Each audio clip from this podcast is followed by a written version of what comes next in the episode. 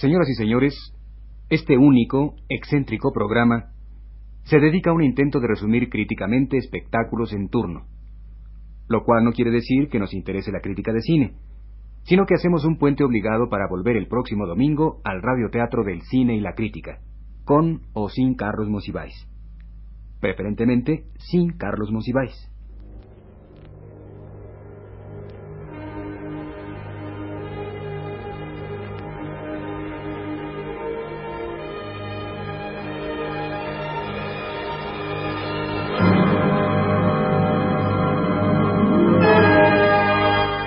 Cine y la crítica.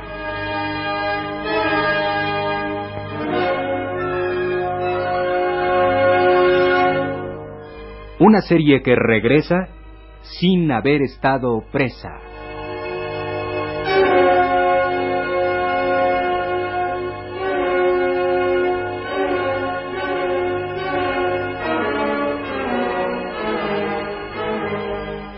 Luego, o sea, inmediatamente después del éxtasis visual y cosmopolita de los Juegos Olímpicos, cuyo deslumbrante final, si bien no nos modificó ideológicamente, por lo menos nos señaló la eficacia emotiva de un auténtico acto de masas. Luego de que, como habrá señalado la prosa energética y dulce de los cronistas deportivos metidos a filósofos de la hermandad, las últimas luces se desvanecieron en la alberca olímpica y se extinguió el eco brioso de los destrozadores de récords, luego de que en Aguascalientes el sutil profesor Olivares Santana, interpretando con acuciosidad los sentires de la ciudadanía, otorgó a una calle el epónimo troquel de Felipe Tibio Muñoz, luego de que Tepito volvió a fajarle a la vida gracias a Ricardo Delgado, y Xochimilco exhibió el sprint de sus trajineros, Luego de que Mariles lloró en su celda viendo a un adolescente de la preparatoria, Isaac Ochoterena, escalar el podio triunfal, y a continuación de que Abel Quesada encumbró una frase suya, todo es posible en la paz, al rango de cita histórica, luego de todo esto nos encontramos frente al dilema de lo que ha de seguir.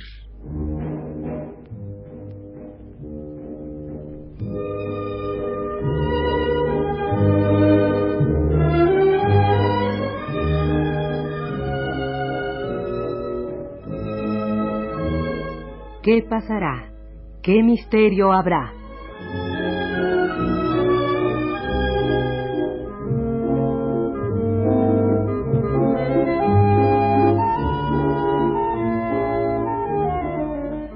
Porque no es posible, after la Olimpiada Cultural, tan multánime y espléndida, volver al sabido esquema donde los miércoles de Amalia Hernández son sustituidos por los viernes de Herrera de la Fuente y los martes del Cine Club de Antropología, y los días en que algún director más o menos renombrado se le ocurre estrenar, o las fechas que celebran exposiciones que, en rigor, debieran ser anónimas. ¿Qué hacer frente a la perspectiva de exprimir la cartelera en espera de los quince reseñeros días de noviembre, ante la vigilia agónica que se resuelve en tres días de jazz en Mayo Gentil o un concierto excepcional donde Eric Burdon y los Animals se ven ascendidos al nivel de Carlos Lico y los hermanos Carrión? Uno se pregunta y se debate y se interroga. ¿Volveremos, en vista de que los presupuestos excepcionales para eso se hicieron, al orden antiguo de cinco o seis acontecimientos en el año? Éxtasis y agonía. Miguel Ángel en la capilla Sixtina conversa con Rex Harrison, y de pronto en el Jardín del Arte un tejano compra un cuadro, y un grupo de teatro de Oaxaca ofrece su versión de Cada quien su vida. Humo en los ojos cuando te fuiste, cuando dijiste llena de angustia, no volveré. Para eso nos dieron la Olimpiada Cultural, para darnos el golpe leve de saber que ya se acaba, que las rondas no son buenas, que hacen daño, que dan pena. Ante la perspectiva apocalíptica se acude al pensador Agustín Lara, para quien exigimos de paso un sitio en la Academia de las Artes en el lugar de Tatanacho, porque tanto monta, monta tanto, se me hizo fácil como la borrachita.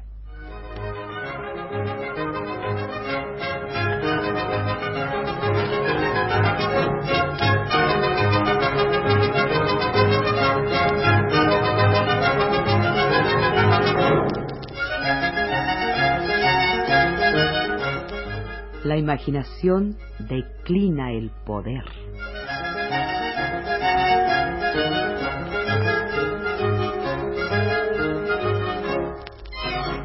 Y las imágenes de un escenario de bellas artes, poblado infinitamente por el mariachi Vargas de Tecalitlán, o de un palacio de los deportes donde ensaya la sinfónica de Ray Conniff, son tan inexorables como aterradoras. Vuelve a tu lugar, público de México, retorna al estoicismo.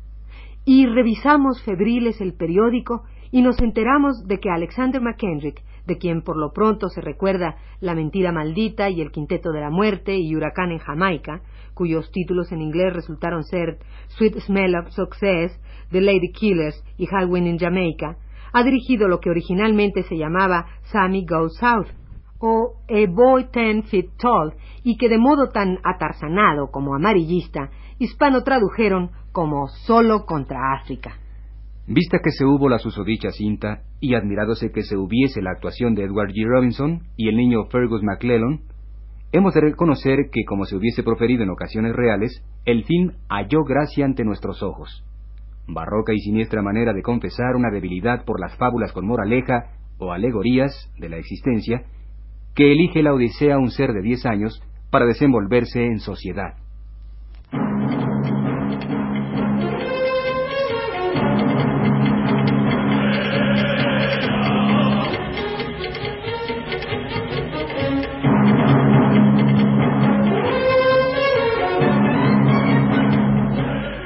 El leopardo corre, el leopardo vuela, mamá, el leopardo no va a la escuela.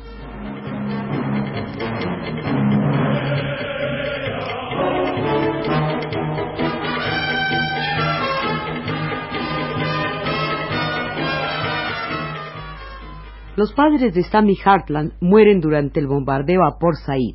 Sammy, sabedor de la existencia de una tía a cinco mil millas en Dunbar, África del Sur, emprende la cruzada de los niños que en este caso no aspira al plural. Un sirio le ofrece ayuda y muere por accidente. Una dama anglosajona anhela llevarlo al norte. Sammy huye.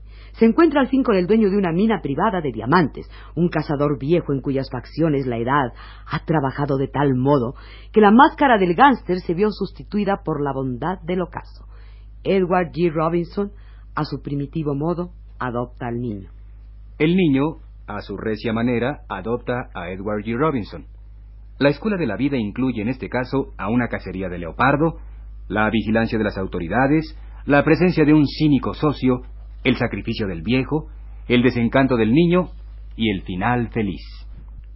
Así dicho, se puede caer en la ociosa calumnia de visualizar la película como vehículo de las gracias de Cesáreo Quesadas o Joselito. Nada más ruin.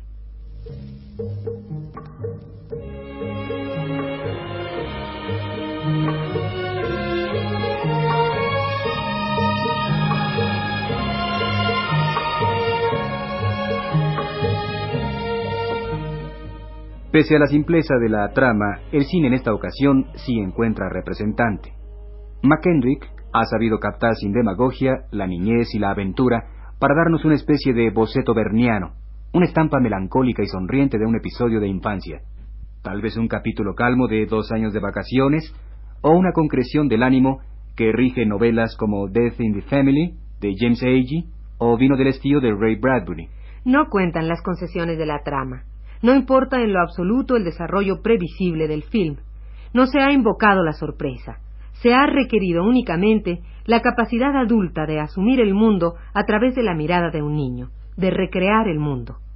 Solo contra África no es una obra cinematográfica definitiva. Es, y eso nos resulta suficiente, una válida y verdadera inmersión en el universo de la niñez.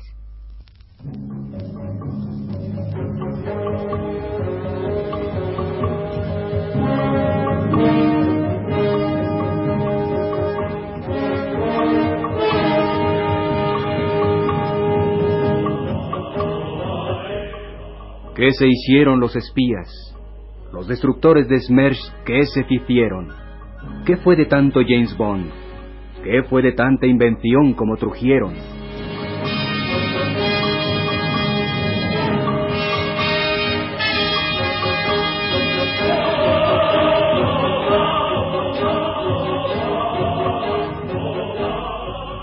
Si hay algo más fácil que una parodia de los versos de Jorge de Manrique, eso es un comentario a las películas de James Bond.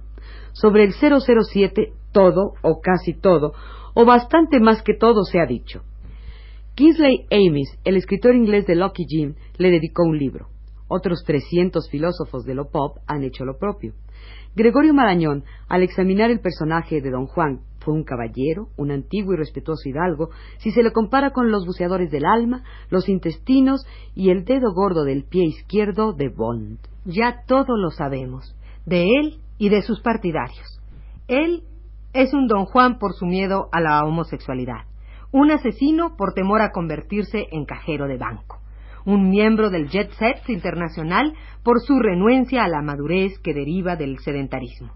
Sus partidarios se vengan en él y en sus hazañas de la grisura y uniformidad de sus vidas, del espectro de la Guerra Fría, del vasallaje ante la sociedad tecnológica, del triunfo mundial de la adolescencia. Bond como cuarentón capaz de seguir seduciendo es un estímulo.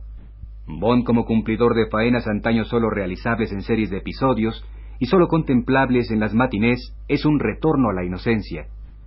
Bond como poseedor del derecho de matar sacia el rencor y nulifica la impotencia que engendró la envidia cronológica, el perdurable gusto infantil por la aventura y el inextinguible gozo occidental por la violencia.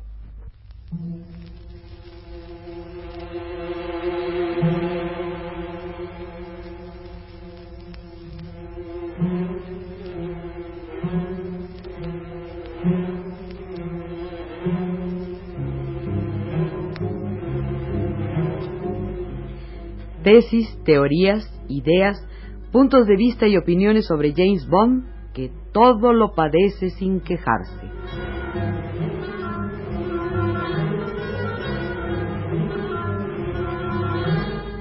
El delirio exegético también alcanzó a los derivados de esa industria que el ingenio de Ian Fleming hizo florecer. Matt Helm, tan heroico que soportó verse encarnado por Dean Martin. Our Man Flint, con James Coburn como responsable excelso, Napoleón Solo e Ilya Kuryakin, mézclense a Robert Bone y a David McCallum, agréguese una suerte de CIA llamada Uncle y ya está. Y, ¿por qué no? Supermujeres como Honey West y parodias de parodias de parodias, como el Super Agente 86 que combate a Caos, han disfrutado también sociólogos y psicólogos de cabecera. Y quienes intentan redactar una nota inteligente y original se ven derrotados, no nada más por las deplorables limitaciones personales, sino por el molestísimo hecho de que todas las frases plagiables sobre el género se han publicado hasta la enfermedad. Y paradójicamente, en el cine Tlatelolco se estrenó Solo se vive dos veces, y todavía interpreta a Bond el casi Jules Briner Sean Connery, y hay emociones a granel y el tiempo sigue su marcha y no queda más remedio que decir algo a propósito.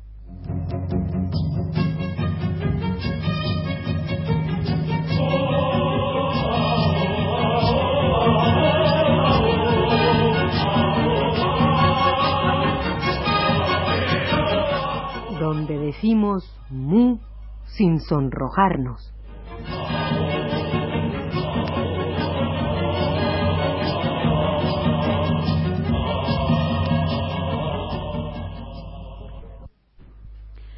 Uno ya vio Doctor No con Joseph Weisman como el archivillano, y ya admiró From Russia with Love con Lotte Lenya como la espía lesbiana con la muerte en el tacón.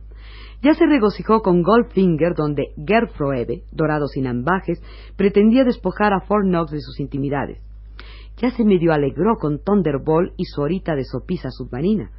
Uno ya participó incluso de la fallida supersátira de Bond que practicó Casino Royal con un reparto tan amplio como desperdiciado. Por tanto, uno se siente, por supuesto, más allá del bien y del mal, desnudado de cualquier posibilidad de asombro, escéptico y mundano. ¿Cómo podría sorprendernos Bond a estas alturas? Tanto hemos visto, tanto hemos leído, tanto hemos interpretado y se soportan los colectivos rigores de la cola, y se llega a la butaca y se resiste a 52 documentales idénticos sobre los Juegos Olímpicos, y se advierte el cambio de director y asciende al megáfono Louis X, sustituyendo a los afamados precursores Terence Young, Guy Hamilton y la muy localizable música de John Barry, nos invade y coloniza.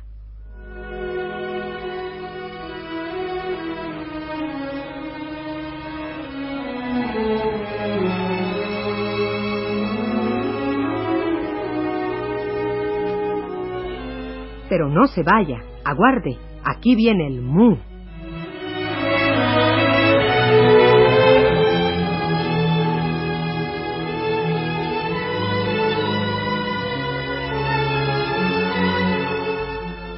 Y a la salida, luego de haber dejado libre paso al niño que siempre nos habita y que mentalmente continúa siendo nuestra etapa más lograda, se inician las reflexiones. Nos divertimos. Sí, of course. Jamás una película de James Bond nos ha aburrido, así como tampoco jamás hemos dejado de interpretarla con todos los recursos analíticos a nuestro alcance. Sí, nos reímos y la disfrutamos y nos pareció muy chistosa. Ah, vemos la cercanía. Ya palpan los sentidos ocultos la inminencia de una revelación. Pronto, la luz. Ah, misterio, por fin te he capturado. Ríndeme tu secreto. Debemos recapitular. Nos pareció chistosa. No aterradora ni angustiante, no. Chistosa. La palabra puesta en cursiva resulta aún más iluminadora. Niega la idea del cine de aventuras, del cine de suspenso y nos remite al cine cómico. Una película chistosa.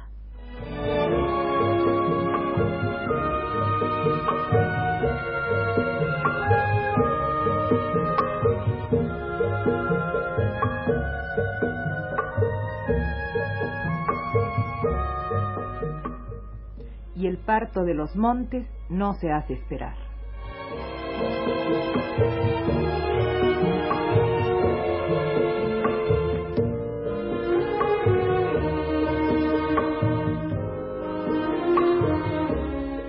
Eureka, al fin, ya viene la tesis.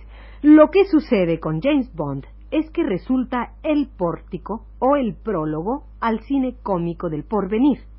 En rigor nunca ha sido cine de aventuras, siempre se ha inscrito en el género cómico. Son los primeros chistes en forma de episodios sobre la pesadilla o la bienaventuranza tecnológica. James Bond no tiene que ver con las antiguas series de episodios donde la mano negra instauraba el terror ante los niños. James Bond desciende no de Doc Savage o los héroes asumidos por Bogart, ni siquiera de Harold Lloyd y los seres que al abrir la puerta del elevador van a dar al vacío. James Bond es el heredero de los tres chiflados y las máquinas que enloquecen para perturbar la paz del desayuno, la conciencia norteamericana de comodidad. Son las tostadoras que de pronto inundan el cuarto con pan quemado o las cortadoras de pasto que arrasan la alfombra y la sala, los ancestros de Bond. En el fondo, cada película es un inventario de los enseres del futuro, de los esclavos mecánicos que nos aguardan. Nada más se requiere un bobo que al hacer actuar esos objetos en situaciones límite nos haga conscientes de su absoluta eficiencia. Ese bobo, ese Andy Clyde, ese nuevo y subterráneo Buster Keaton, que se manifiesta también por su decidida inexpresividad facial, se llama James Bond, el incomprendido héroe del humor, no la aventura del porvenir.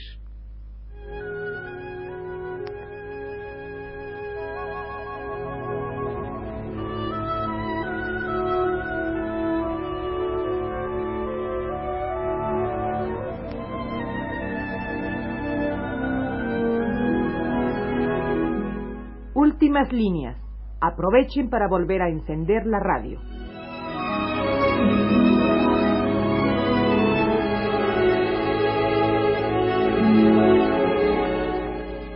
Solo se vive dos veces lleva como villano cómico a un gran actor, Donald Pleasance, y la actuación de Pleasance, deliberadamente grotesca y camp, nos hace comprender sin perspectiva de duda el tono humorístico de la cinta. Un asunto distinto resulta la calidad de ese humor. Aquí lo innegable es la intencionalidad.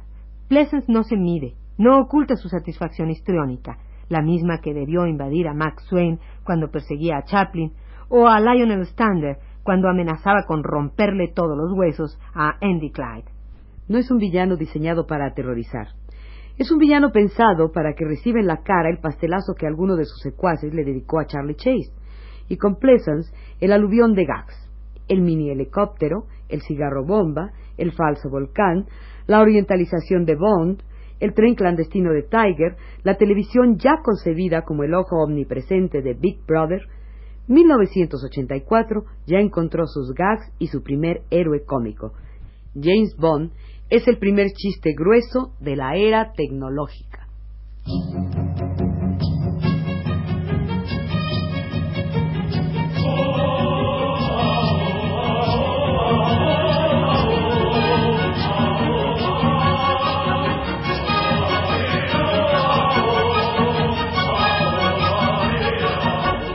Postdata aclaratoria y, desde luego, innecesaria.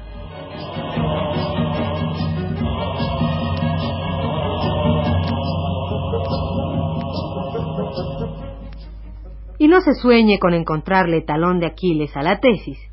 Si se objeta la gran cantidad de lechos a modo de piedras miliares de la trayectoria de Bond y que ningún héroe de Max Sennett hubiese recorrido, la respuesta es obvia. En la época de Harold Lloyd, no había revolución sexual. Entonces aún no se equiparaba al sexo con un vaso de agua que nadie puede negar a un espía. ¿La objeción ha sido respondida? Si es así, pasemos a la rúbrica.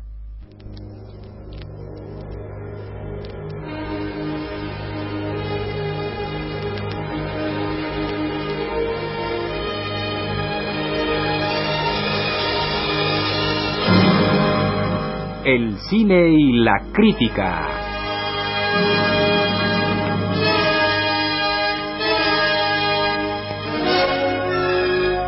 Una serie que regresa sin haber estado presa.